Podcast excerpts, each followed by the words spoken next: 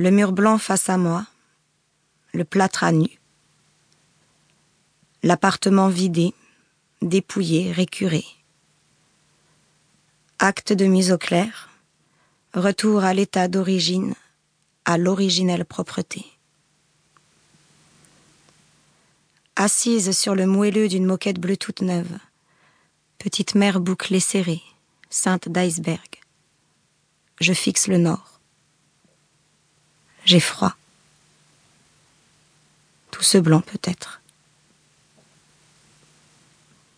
Une fenêtre s'ouvre dans la soupente, carré gris, douce lumière. Le ciel est si neutre qu'il semble voué à cette teinte. Il faudra bien que cela bouge pourtant, vers une pluie sombre ou une déchirure de bleu. La pensée se cale sur la blancheur, s'étend dans le silence, l'absence, l'attente de rien.